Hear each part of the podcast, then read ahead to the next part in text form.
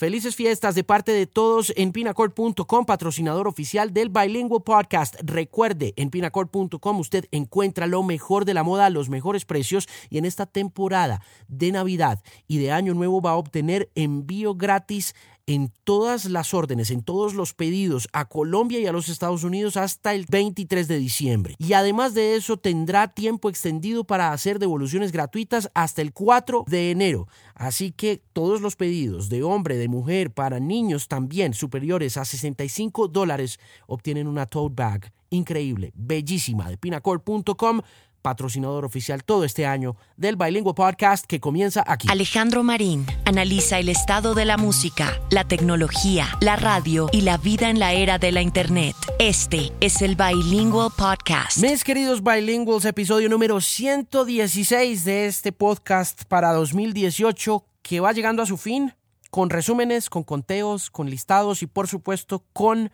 la gran y placentera noticia de ser el quinto podcast más escuchado en Colombia, en Spotify. Muchísimas gracias, de corazón. Desde el principio del año he estado pendiente de todos ustedes, he hecho algunos encuentros digitales a través de Facebook, hice preguntas y mm, pues el trabajo ha rendido frutos a través de Spotify. Spotify hace un listado, yo decía en un post en themusicpain.com donde cuelgo todos los podcasts que es un poco amargo el sabor del triunfo de un quinto lugar, porque solo hasta ese momento le reconocen a uno de alguna manera la visibilidad de un trabajo que se ha hecho silenciosamente y con mucho juicio este año, a pesar de un par de meses en los que me desmotivé muchísimo para continuar, para seguir adelante, por ese mismo tema de números y por el hecho de que el podcasting sigue siendo como un paria de la internet frente al video primero eh, y mm, frente a los nuevos modos de consumo segundo y frente a la radio también. Entonces, siendo un animal de radio, siento a veces que los esfuerzos son infructuosos, que hay que trabajarle más, pero cuando me pongo a pensar que hay que trabajar más, me pongo a mirar y veo que estoy bastante solo en este tema del ejercicio del podcasting y de hacer el bilingüe podcast como tal. A veces siento que la gente no entiende cuál es el propósito del bilingual y pues que valga la pena decirlo, el bilingual tiene varios propósitos. Uno de ellos es conversar con gente que está metida en desarrollos de proyectos o que ha hecho cosas en el pasado que han resultado de alguna u otra forma exitosas para ellos o para ellas. También hablar con músicos, conocer un poquito sobre el corazón de los músicos, llegar un poquito al corazón de ellos, establecer una conexión más humana con ellos, porque lo que pasa en radio por lo general tiende a ser muy promocional y por lo tanto muy cortico. Y a través del género del podcasting con Mark Maron como mi faro puntual de conversación, establecer una conexión más personal con esos músicos. Nos pasó, por ejemplo, con los Mackenzie, que tuvimos una conexión muy personal y creo que fue pues porque a pesar de que venimos de lugares muy distintos, pues nos ha tocado comer mierdita duro a ellos y a mí.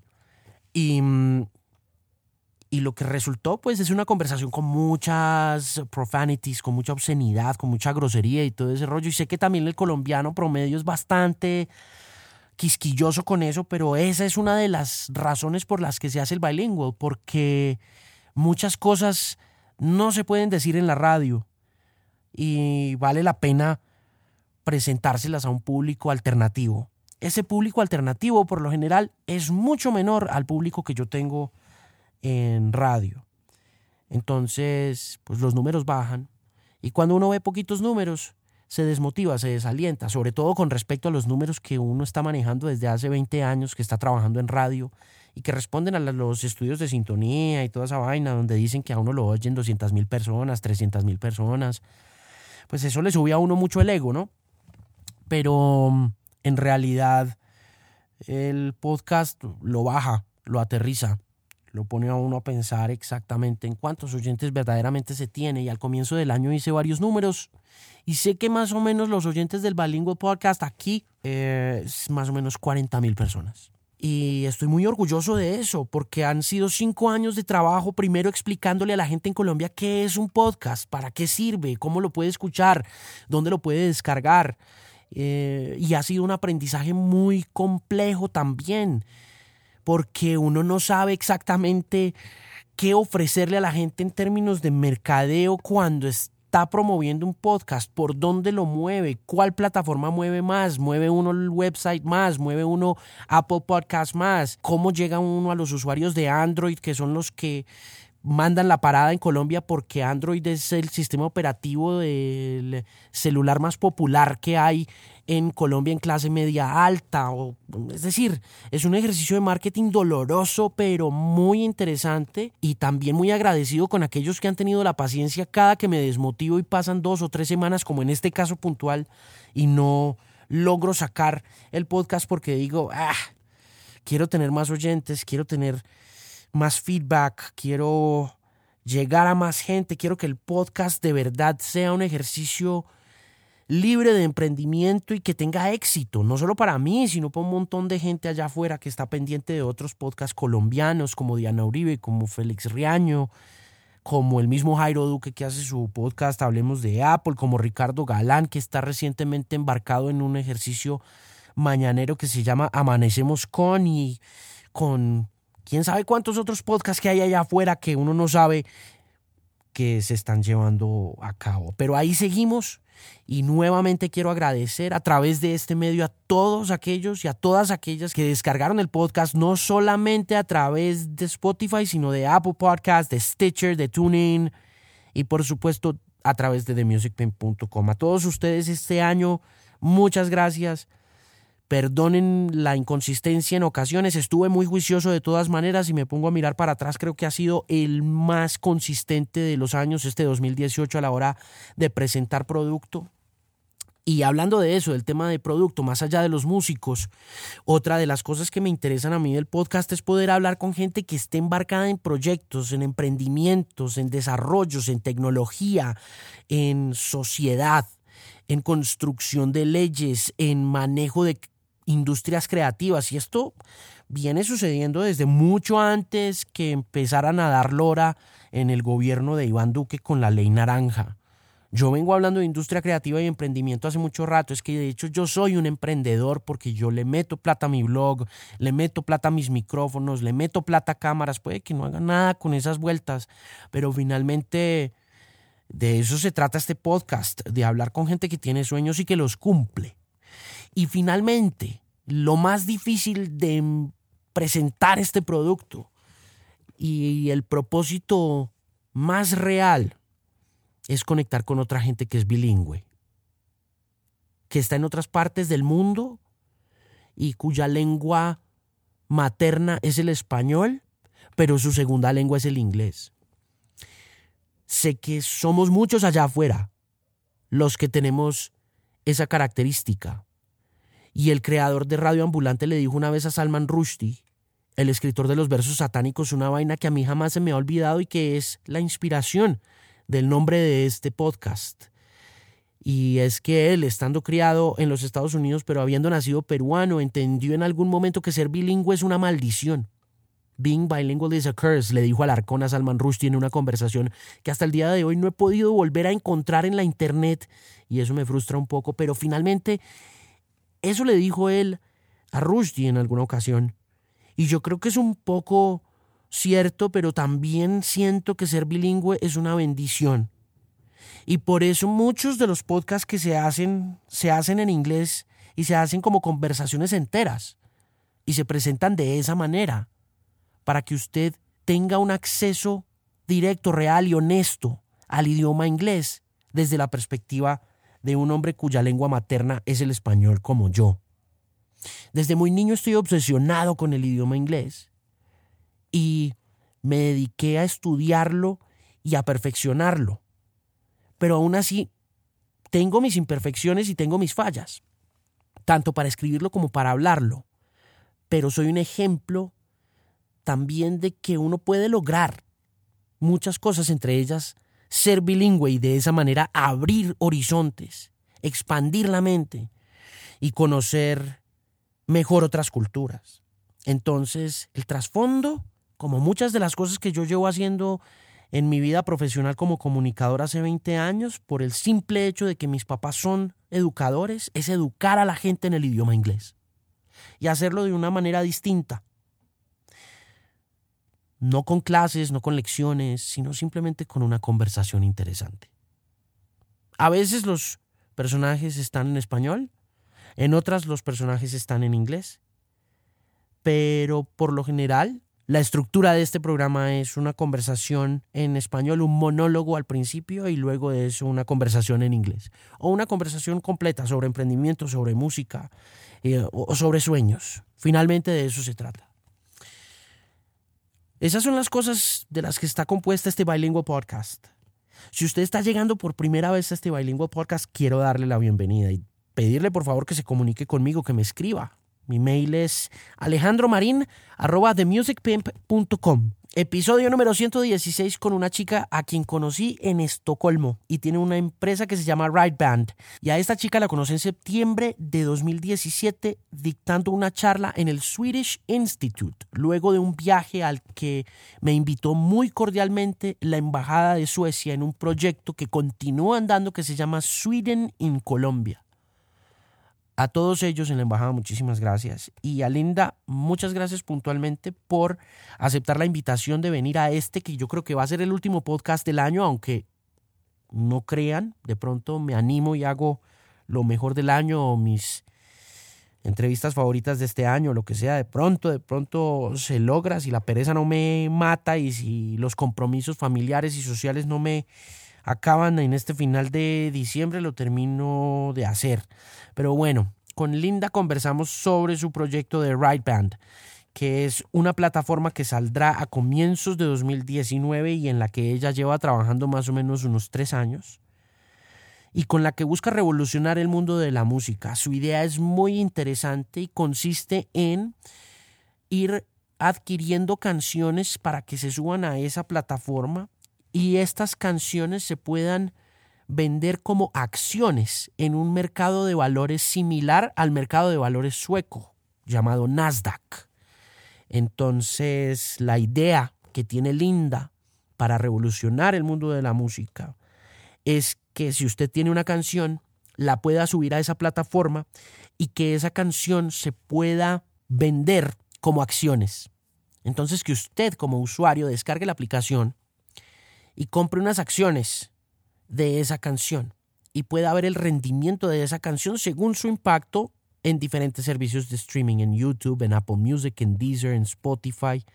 Entonces usted compra unas acciones de una canción y empieza a ver cómo funcionan esas acciones según el rendimiento de la canción en los servicios de redes sociales. Entonces su dinero sube o baja según la acción, como funcionaría en el mercado de valores de Wall Street.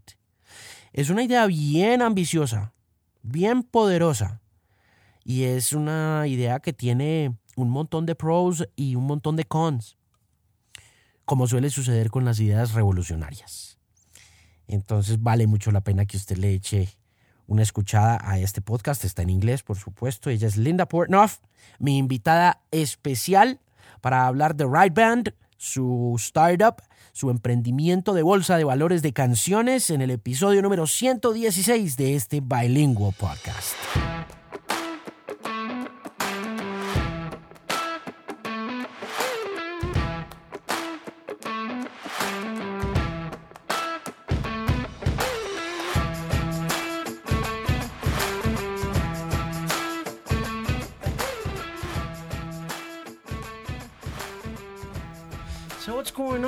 It going?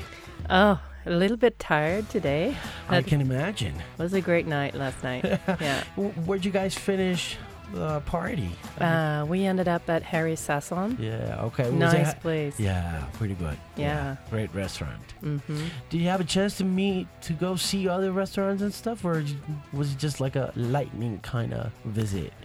I mean, I've only had three days, and I'm leaving this afternoon. so, goodness. I mean, it's too short. Yeah. I have to come back. why is it so short? Is it because you got a lot of other stuff to do? Yeah, it's pretty busy uh, at home with uh, Right Band, you know. So um, I was just glad to be able to make it, even though it's short. Great. Um, when we met in September 2017, we hadn't really looked into the app Yeah, like we did yesterday. yeah. What did you think? I thought it was great. Cool. I mean, how long did it take you to get there? okay, so uh, we started developing and coding in March, and we're just about finished. And, Okay. and so it's been pretty fast, actually. Hmm. Um, and before that, we uh, assessed a cooperation with NASDAQ. You know, they already have the technology when it comes to trading. So we were looking for a potential partnership with them, but it ended up being like too expensive for us, actually. So, So, we what you decided, guys do? yeah, so we decided, you know, why don't we can code it ourselves? So our full stack developer, he used to build trading apps for the energy market. Okay. So we've reused some of that knowledge that he has. Hmm. How many people comprise Right Band? It's you and how many more? Yeah, we're we're five people on the team. Okay. Uh, so uh, How so- long has it been running? How how long has the company been going? Yeah. Okay. So uh, uh, what we did in the beginning of this year was that we formed the team. Uh, I mean, this idea has been in my head since I finished my PhD. That was in 2008. So it's very difficult to say, you know, when did this start? So you started in 2008 thinking about it. Correct. And when did you say, okay, no more thinking, let's get to doing? When did the process of building the idea come about? Yeah, I mean, um, I've worked with different people uh, over the years, and I think already like eight years ago, we started to uh, work together with uh, a Canadian guy named Ray, and he started this company called TuneCore, and that was uh, similar to uh, uh, what we were building. I worked with some other people back then uh, on this uh, idea that we're realizing now, but under a different name. Um, and I'm looking here in the studio at a, a picture of David Bowie on the wall. Yes. And and I mean, I think I should credit the man because he really thought about this already in the 90s when uh, you know the great innovator that he is. He Yeah. He um, worked together with a banker named uh, David Pullman, and they issued Pullman bonds, which was actually, you know, as a wealthy individual, you could buy a piece of the David Bowie catalog. Yes. So that was like a di- directed um, uh, proposition for high net individuals. Uh, what we're doing with Right Band is we're sort of working that idea towards becoming more democratic. So anyone could buy a little share of their favorite song. Yeah. I remember going inside the David Bowie website back in 96 or 97. Mm-hmm. And I remember it being so advanced for the time mm-hmm. that it was pretty hard to get in there. Oh, I bet you. It was really hard. I mean, I remember being in college and you know Not the- even a college guy could enter the webpage. Yeah, it was it was really hard to get in there because you know I was I went to school at a small college in a, a small town called Manizales here, and we didn't have you know uh, everything was dial up, technology was dial up. So I remember that. you know, getting the illustrations to load, getting the audios to play, it was pretty advanced development for a website. And Bowie was there. You know, he was Yeah. always at the forefront. Oh, he lived in the future. I know. Oh, yeah. Isn't that a problem for ideas such as yours? I'm telling you. Oh my God.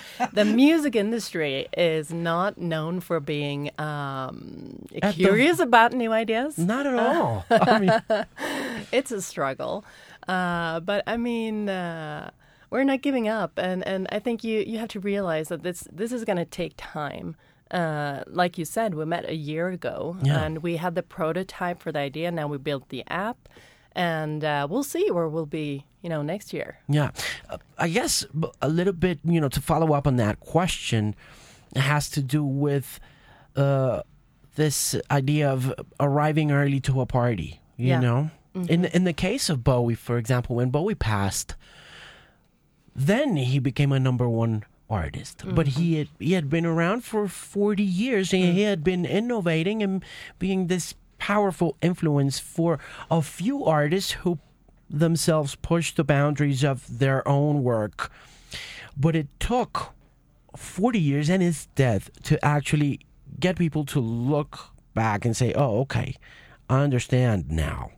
Exactly. Yeah. You know that that's the thing. You know the the one of the problems that we're trying to fix with Right Band, and it's it works like you say. It takes a long time to build cultural value. And Bach, for example, he didn't become a superstar until maybe 200 years after his death. And uh, in his hometown in Leipzig, there's a statue of him. And if you walk up close to one of his pockets, you can see that it's turned inside out as to symbolize that he lived poor. You know, he was a poor guy and he had to make a living playing this profane music in the streets uh, while he was this genius making, you know, the, the music that's going to live forever. And so that's the problem, you know, when you have a great idea, when you do great art, you might be well ahead of your time. So you're not going to have the masses appreciate your art, what you're doing. And uh, that's sort of a a problem. So what we do is we're thinking, how can we move that the the money that comes out of the success, but later, maybe even after you're dead, what if you could move that back into today? And that's exactly what we're doing. So the the songwriters and the music publishers that can issue shares on Right Band, you know, we help them um, value the the um, yeah, the revenue that they're going to get in the future. And then we do sort of like a net present calculation of that value. So we can split it up in shares and sell it today. So mm-hmm. the artist will get the upfront payment. Mm-hmm. Um, being a business of scale, mm-hmm. does scale worry you when it comes to investing? Because you already have the idea. Mm. And innovation, as you say, takes time, mm-hmm. especially in the cultural sector and it also takes money but then you depend on scale to recover the mm. money mm. is this does the trading of shares in the stock market in new york city depend on scale as much as this would yes and does. vice versa it does and uh, okay so um, right band is like a marketplace a stock exchange. Okay. And in order to be successful for a stock exchange, you really need to work with two uh, key performance indicators. Uh, that is uh, volume and liquidity. So you need to have a mass market, you know, a lot of money, and you need to have people buying and selling all the time because that's the business model of the stock exchange. So if you look at Nasdaq, for example, the Swedish stock exchange, it took 10 years be- before they became hugely profitable.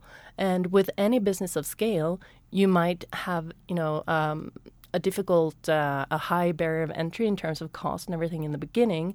But if it uh, really works and you, you can uh, reach this mass market uh, in the end, you will have a business of scale. Mm-hmm. Does the stock market for music differ from the NASDAQ?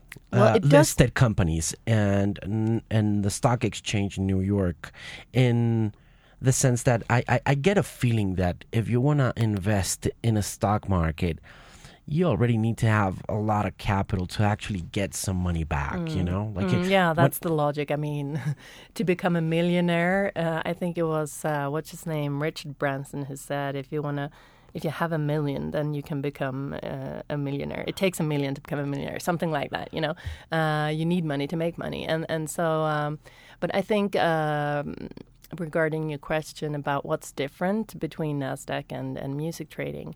Um, the people who buy stocks on the New York Stock Exchange, for example, they are economically rational people. They want to make a return on their investment. When it comes to music, you know, I think fans may be driven uh, by uh, totally different uh, values. Uh, it doesn't matter if I make money if I know that this money that I put into this song will go to the artist that I want to see make more music. You know, that I'm fine with that. So it, it it's sort of the crowdfunding logic. Uh-huh. And another thing is, I mean, you can start playing around with really fun things like gifting again. Say, let's say your mother turns 70 and uh, it's her for her birthday. You give her 70 music stocks uh, with her favorite songwriter. You know, so uh, there may be all different uh, uh, rationalities behind uh, buying these music stocks. Yesterday, when you were lecturing us on the whole idea of the music stock exchange, um, you mentioned this economy. I don't remember the exact uh, concept, but it was the superstar, Exactly. the superstar economy. D- Does this begin with the emerging artist? Is this an emerging artist economy mainly, or are you going to depend on a Despacito to get? Despacito. Uh, I don't know. Uh, I I think we'll have to see. Um, you know, we, we will be launching uh, beginning of next year, and at the moment we have uh, signed up um, a few up and coming artists. Okay. Of course, we would love. I mean, I asked both guys of ABBA twice. You know, please give me a few of your songs. what And, do uh, they say? uh, they said, uh, well, uh, so there are two guys. Benny, uh, he was on tour playing his, um, what's it called? Ar- ar- accordion. hmm So Okay. he's like more the music guy. Okay. Uh, Björn, he's the business guy. And but he has invested in so many music startups right now. But we got some fantastic praise. He's like, "This is exactly what the modern music ecosystem needs." So I'm rooting for you guys. So we're very happy. So I'll I'll call them next year uh, again, uh, and nag about uh, them uh, putting their songs up there. So no, I don't. I don't know. Uh, we'll try to have a mix, you know, in terms of up and coming, uh, established, in terms of genres like metal, hip hop, reggaeton, whatever. You know, we want all kinds of music to be there. Spotify tried um, to pitch the Discovery.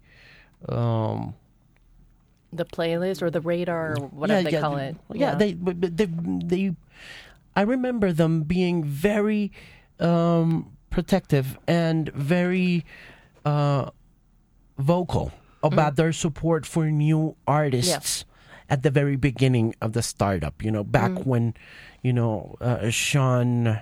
Uh, Parker started investing and they started looking into the United States.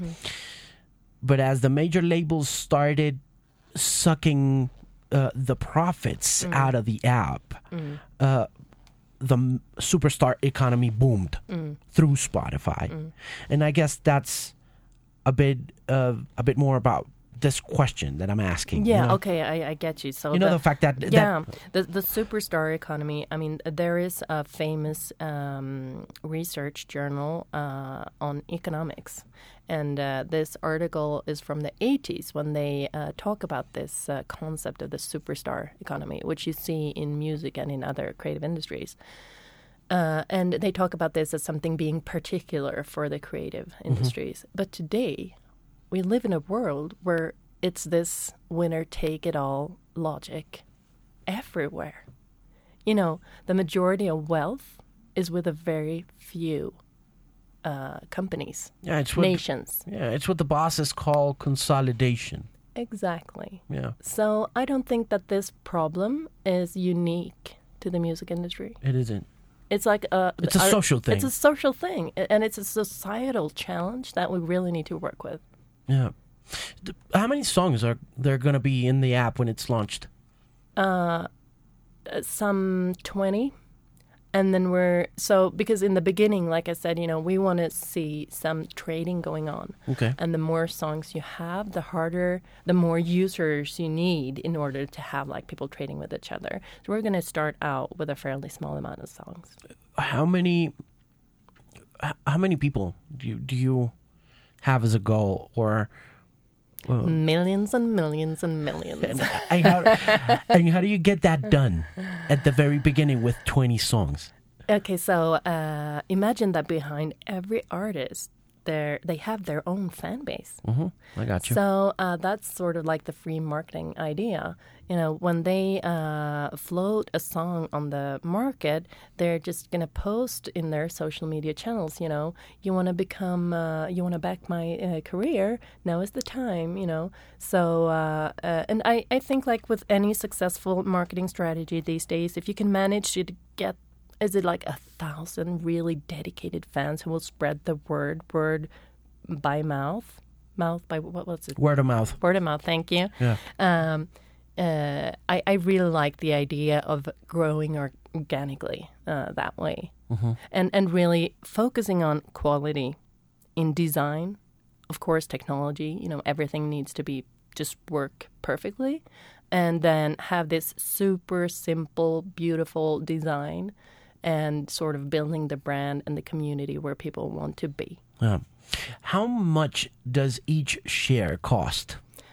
around five euros. It will be around that number. So basically, anyone would be able to buy at least a share. How does speculation on that market work? Oh, How does the share go up or down in price? What what are the criteria? So these are just hypotheses now because we haven't launched. But okay, so uh, say you uh, buy a share of one of your favorite songs. So now, in order, if you want that share to increase in value, what do you want to do? You want to listen to it on the radio. You're going to call your radio man here. Oh, please play this song because every every time it plays, that generates the money that will eventually get back to you. You're going to want to stream it day and night uh, from the streaming services. You're going to want to buy tickets to the concerts, you see? So uh, you all become ambassadors for increasing the value by, by consuming this music. You had a chance to talk to the people from SAYCO, Yes. right? What's your take? What what do you think about what's going on about collection, transparency, and many other things? Okay, so in in Sweden, um, the sister organization to SAYCO is called STIM, and we uh, started out working, uh, having a dialogue with STIM about uh, starting uh, securitizing their flo- financial flows. So sort of like putting a tap onto their flows, and what they collect for is when music is played on the radio, on the on TV, uh, in the background of hotels uh, restaurants, hairdressers, everything, you know, and online, of course, YouTube, Spotify, Apple Music. So those are the, the revenue streams that we um, put into the value of, of a stock, music stock. Uh, and therefore, uh, our idea of going to the global market is to uh, approach every uh, SAYCO of the world. Uh, and therefore, it was uh, fantastic to, to have a meeting with them and just get their reaction on the idea and uh, to uh, hear them talk about. So, do you think this would be interesting to your members? Because remember, they uh, the their um, um, mm, why they exist is to serve their members. Yeah. And their members are the copyright owners, the songwriters, and the music publishers. So, because this is something that we have aligned interest, uh, it's in the interest of their members. So, um, uh, we- we're going to continue uh, looking into a pot- potential uh, cooperation. Uh, th- these these things about transparency that you mentioned, that's one of the other challenges of today in the global music industry. Uh, users, listeners, uh, artists, everyone is uh, asking for transparency. Where is my money? Where does it come from? Uh, what can I expect in terms of revenue? And that has been not so good, uh, in my opinion. You know, we haven't had that transparency that you would want to have, actually.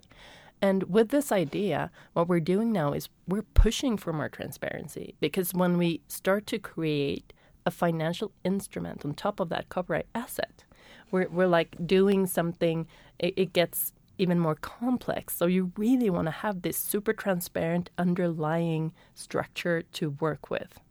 So, so we're pushing for more transparency, and also with the trading going on on the market, you, we we need to be compliant with the quite heavy regulatory uh, frameworks. Right. So we Legislation. need to exactly, and uh, that legislation uh, puts demands on us to be one thousand percent transparent. You know, we're dealing with people's money. We we need to uh, display in the app every trade going on. Uh, every time a share shifts ownership from you to me, you know, it's that's built into the model. We are going to be 100% transparent. So we also want the underlying structure that we're working with to be 100% transparent. And that's a, a discussion I think we're gonna need to continue with uh, SAYCO and STIM and all the other collecting societies. Is copyright law uh, a thorn in your side when No. it comes to developing this no, it's the other way around. It's the other way around. So, copyright is a lawfully protected asset. That means that uh, it is an asset that you may capitalize on. Uh, so, we're building on that structure of uh, and that law of copyright that dates back to the 17th century. Right, it has worked like forever. So, we want to keep it working. Uh, we want to keep it working, but isn't it too old for everything that is happening right now? No, it's not. No, it's not. Because without copyright law, how would artists survive? I got you. I understand that. But my question is don't uh, new articles or amendments have to be made to that law? I understand the you impor- are right. Yes, they need to be modernized. right. And in Europe right now, there is this uh, huge movement. Uh, there is a modernization process going on when it comes to copyright laws. Yeah, because there is something going on. Uh-huh. And we started our conversation talking about what a hard time we have Mm. convincing either our entertainment models, our business models, our radio models, Mm. and uh, the major label system and the record label system Mm. and the music industry to move ahead and to think about their customers, think about their artists. Uh, 10 years from now, even if it means arriving early to that party, that, uh, you know, many of the things now that uh, consumption is moving from uh, ownership to access. And now that you suggest and propose that people own these songs or own a part of them or a share of them and create this uh, new economy of music, shouldn't the same happen when it comes to copyright in the sense that you get record labels actually owning entire catalogs of huge artists who have given them dividends for decades. Alejandro, I'm so glad you asked this because I, I want to make something clear. Uh, what Right Band allows music owners to do is keep 100% ownership of Okay. their copyright. That's They, they own- transformative. exactly. Because, you know, we think that uh, the the creator who writes music, lyrics, creates music, the copyright is with that individual because that is an original creation. Uh, and in the beginning of a, a songwriter's career, all they have to negotiate with is this 100% copyright that they have. And when they go to the large corporation, um, in this case a music publisher, you know, they have to, it's a asymmetry of power in this relationship. So they need to negotiate their ownership uh, for the large corporation to help them promote and market their music. And I think it's not fair. I think we have copyright uh, law uh, there to protect the small interest, the creator's interest. So I think that's why we, what you do when you sign up as a songwriter uh, with Right Band, you only uh, trade the revenue from copyright, and that's different. So you keep your ownership because that's the asset that may increase in value, and you are going to want to have that upside when that happens. Hmm. Because if you negotiate away that right too early in your career, you're going to miss out on that, uh, you know, a value that it takes years to create. of course. And we have to remember something with, um, because I know that a lot of people are critical about the uh, collecting societies and, you know, what are they doing for us and why can't they be more transparent? Does this happen in Sweden too? It happens. I mean, I think people don't know what they do, what their role is, and why we have this structure. Uh, but remember, like, if you work uh, in the radio and you want to play a song with Bob Dylan, you know, if, if we didn't have collective uh, management, you because this songwriter he has not only the economic right but also the moral right to his work. You'd have to call him hey bob is it okay? Can i play your song in my show? Uh, and by the way how much do you want for me playing it promoting it? Uh, a dollar? Four dollars?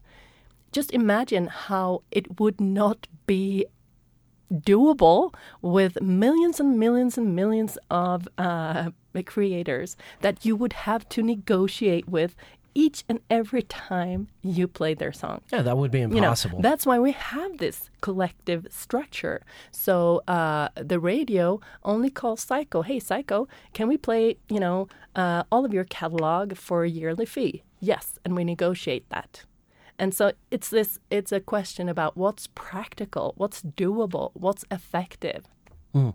And I don't think a lot of people realize that this is the background to why we have collective management organizations. Yeah, and that's pretty hard to get people to understand. So it's, now we explain it here on, on radio. it's, a, it, it's, a, it's a good start. Yeah. Especially in countries like Colombia and Latin America. What's your vision of this country for Right Band? What what do you want to happen with mm. Right Band in this country, in this territory? Oh, I love your music and I I think you you um, I mean this is the music of the future, and uh, I hope we can uh, um, cooperate. And I wish to be back soon. Mm. And uh, you know, so when we launch uh, the the app next year, we'll have some Colombian songwriters there. Great, yes. that's great. Yeah. Um, doesn't it worry you that this is a country that's um, still so um, still doesn't really buy music? You know, at, right after the whole Napster thing. Mm. And right after the whole Spotify thing and the YouTube thing, I mean, we're a very big YouTube country, I think, in mm. terms of music. We mm. use YouTube a lot, mm. and I don't think we're paying for that enough. Like okay. even even though we have the premium tiers of Spotify, Deezer, yeah. and Apple Music, those are really a very small fraction of mm. what's really going on in terms of consumption. Doesn't it worry you for the business model of Right Band? No, uh, because uh, one of the things that uh, EU is trying to embed with the modernization of the copyright law is that actors like YouTube they're gonna need to negotiate with um, copyright owners. So we have only seen very little revenue from YouTube to the music industry. Back in 2016, if I remember the numbers right, the revenues from YouTube they were smaller than revenue from vinyl sales, and vinyl sales were approximately nothing. Yeah. You know, people stream, and in Sweden, people pay to stream. And now, when so uh, YouTube, they have used this. Um, uh, they've tried to work around the law uh, in order to not to have to negotiate licenses with the music industry, um, and uh, they're not going to be able to do that anymore. So I think we're going to see uh, a huge increase in revenue from YouTube because I understand that, you know, in, in your country. Uh, people consume music by going to YouTube and not to Spotify. It happens in Sweden too. If you go to the suburbs, you know, the kids, they don't have any money. They don't have a premium account on Spotify. They go to YouTube. So so um, uh, th- that's and I think we're going to see increasing revenue from YouTube and and uh, other similar services. Mm. How do you finance yourself? How do, you, uh, how do you get the money? I'm a very hardworking lady. I have three three or four jobs to to finance my. What do you have to do to get a startup going? I mean, yeah. like seriously. Yeah, yeah, yeah. You need to uh, know that and trust that you can live on very little resources uh, I like oatmeal a lot, if that explains. uh, and then, um, uh, no, so uh, I mean, uh, we we do uh, we do sell some knowledge. I mean, I do gigs and I, I, I give talks, we write reports, uh, statistics. So we have some revenue from other sources uh, since we haven't launched the app yet. Uh, also, we applied for funding to the Swedish Innovation Authority and we were um, funded uh, 150,000 US dollars. Uh, so uh, that that has kept us going, and but we we realized that we need to bring in external capital now. Hmm like uh, venture capital yeah. and things like that. Yes. And where do you get that? Like you you go to big corporations, companies, or in private investors? How does yes. that work? Yes. Uh, well, it, it, works like uh, you um, uh, you uh, have a pitch deck which shows uh, it's basically a business plan, but it's more colorful, uh, and you have it's maybe 15 slides that explains the your business, the the team, your strengths, your your traction, the the money you need, and you explain how you're gonna you know deploy that money and then you uh, you go and you take meetings with um, angel investors, venture capitalist firms, and so uh, that's actually what I've been doing uh, during the uh, all of this year. I think I've been in hundred meetings so far. Uh, so uh, it may take a long time, not only to create great songs, but also to raise do venture you, capital. Do you think of yourself also as a record label? Well, well no. Okay. No. Why not? No, because um, um, that's a job that I think record labels do uh, best. They have a long tradition and competence around that. You know, um, I have two kids at home and I don't want to babysit any artists. I'm not into that. No, uh, just kidding. But uh, this A&R thing uh, and uh, mm, growing talent and uh, that's not what we're doing. We're doing we're into another business. Is the record label business doing better for real? You mean in terms of uh, the work they do or in terms of revenue? Of everything. In terms of the work they do, in terms of revenue, independently from the boom of the access economy mm. brought on by the streaming services. Is it sustainable? Mm. I really, that's a great question. You know, I think about that a lot. I don't have a, a simple answer to that. However, I think that the music industry has been um, conservative, patriotic. Uh, it's uh, the the power concentration is very. It's a few white, quite old men who has the most power, and they're chairs where they sit uh, are quite comfortable. What you know, what has made the patriarchal system? What what's it uh, turned the music business into? What what are the pros and mm. the cons of it being so patriarchal? Mm, I think so. One thing is that it's it's been a small business. I think people who work in the music industry they do it because that's their passion. They love music. They want to work with artists, and and they have a great passion for that. Uh, so uh, we know that you you usually enter this industry at a young age, and then you stay there. Uh, you may go from Universal to Warner, or but I mean, you stay in the business, and that's for good and bad. Uh, because if you want to see change, usually it's good if you have some more influence from younger generations, uh, people from different backgrounds. Uh, you know, bring in more diversity uh, in terms of yeah, just about any aspect. And I see it happening more and more. It, it's also because that's a demand from the artists. Um, I think I read in an article um, this summer that out of the 50 top earners on the Billboard hit list, only seven of them were women. Uh, and so I think, like for example, female artists, uh, they need to have a match with uh, an A&R or record company that can understand how to promote their music to their markets. So it's not just you know the same old music that by the same old people uh, who everything gets filtered through a very narrow um, uh, funnel. Yeah, yeah. And but I, I see it changing uh, a lot, and I think.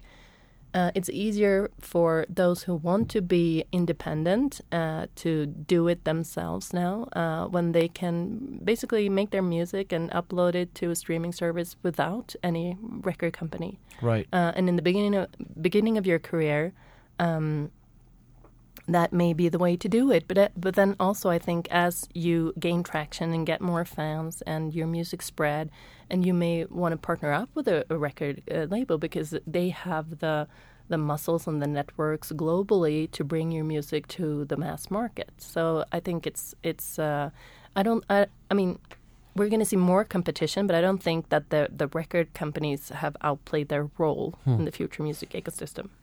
Is the DIY model the new model? Yeah, we see more and more of it. So I, I yeah, I think so. even though consolidation has once again taken over the world. Mm-hmm.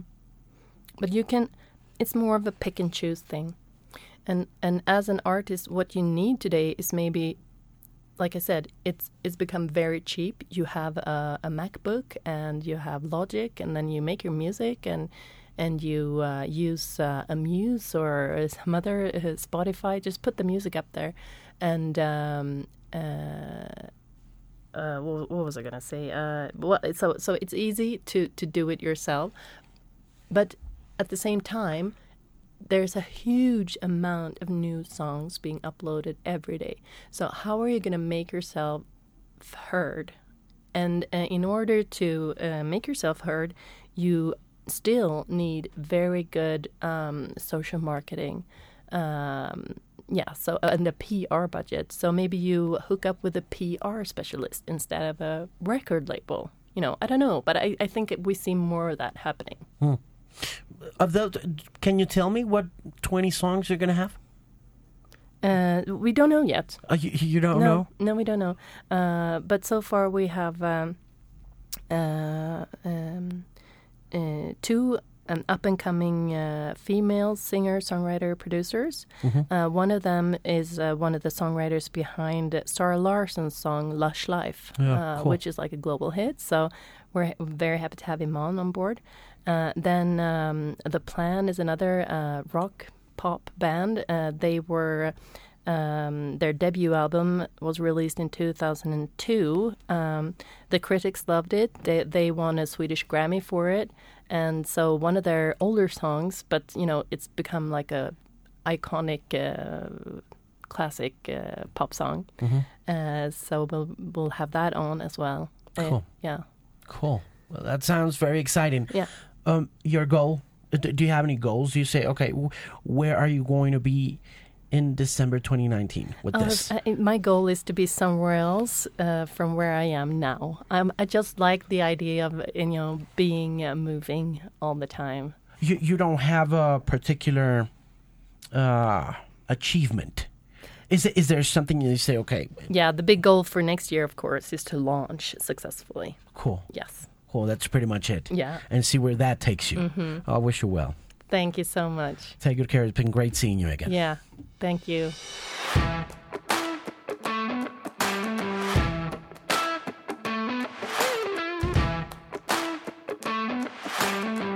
Muchas gracias a Linda Portnoff por hacer parte del Bilingual Podcast en esta edición número 116 del Bilingual que usted puede encontrar nuevamente en Spotify. De nuevo, gracias por hacerme el quinto podcast más escuchado de este año en Colombia. Qué orgullo, qué bacanería tener oyentes como usted. Gracias por las conexiones, por escribirme a alejandromarina.com cuando tuvieron la oportunidad, a toda la gente que me escribió de los Estados Unidos, de España, muchísimas gracias, a la gente que me escuchó en la ciudad de Medellín y por supuesto a mi audiencia más fiel que es en Bogotá, porque finalmente es en Bogotá donde más me conocen por el simple hecho de que estoy pues en Radio NFM a diario y llevo 20 años en Radio NFM, pero en general a todos aquellos que llevan oyendo el Bilingual durante 5 años y a los que puntualmente llegaron al Bilingual Podcast durante este año 2018 a través de Spotify, muchísimas, muchísimas gracias. Vamos a ver si hacemos un episodio 117, pero don't take my word for it, I don't know. Ya me quiero ir como a descansar y ya no quiero hacer nada más. En todo caso, sigan pendientes del podcast, suscríbanse en Apple Podcast si tienen iPhone, ahí estoy como Bilingual Podcast.